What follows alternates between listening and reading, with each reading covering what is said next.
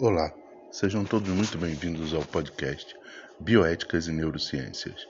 Eu sou Carlos Frederico Rodrigues, sou professor de Neurologia, Neurocirurgia e Bioética da Universidade Estadual do Oeste do Paraná.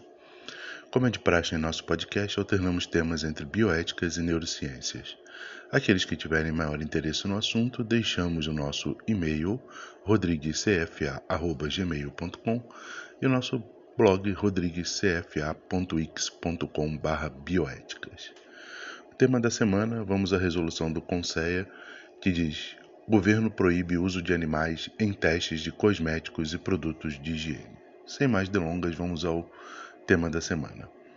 Resolução proíbe o uso de animais vertebrados nos casos em que os ingredientes e compostos já possuam, possuam segurança e eficácia comprovadas cientificamente. O Conselho Nacional de Controle de Experimentação Animal, CONSEA, do Ministério da Ciência, Tecnologia e Inovação, publicou uma resolução que proíbe o uso de animais em pesquisa, desenvolvimento e controle de cosméticos, produtos de higiene pessoal e perfumes.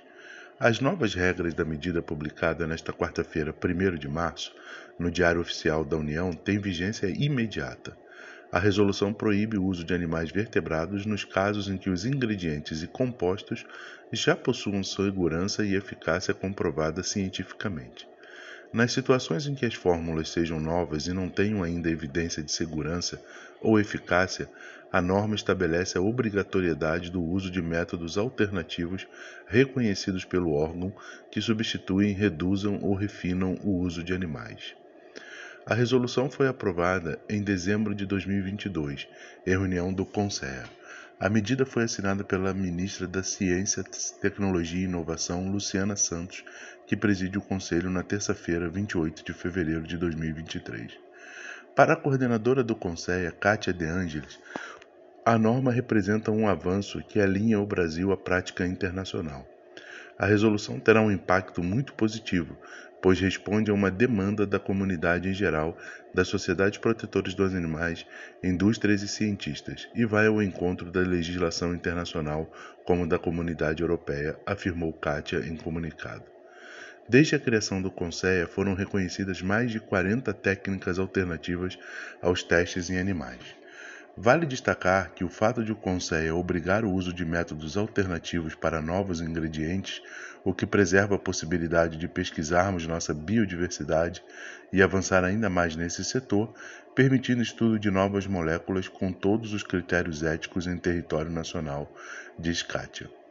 O Conceia é constituído por brasileiros com grau acadêmico de doutor ou equivalente em áreas como ciências agrárias e biológicas, saúde humana e animal e biotecnologia tendo representantes indicados por ministérios, comunidades acadêmicas e sociedades protetoras de animais.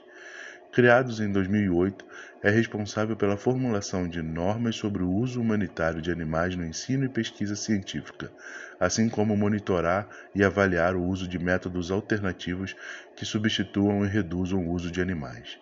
O órgão também estabelece procedimentos para instalação e funcionamento de centros de criação, biotérios e laboratórios de experimentação animal. Para aqueles que tiverem maior interesse no tema,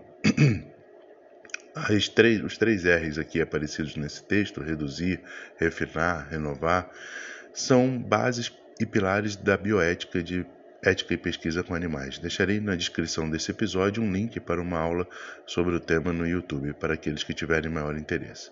Espero que tenha sido do agrado de todos, um tema extremamente atual, e um forte abraço e até o nosso próximo podcast com o tema de neurociências.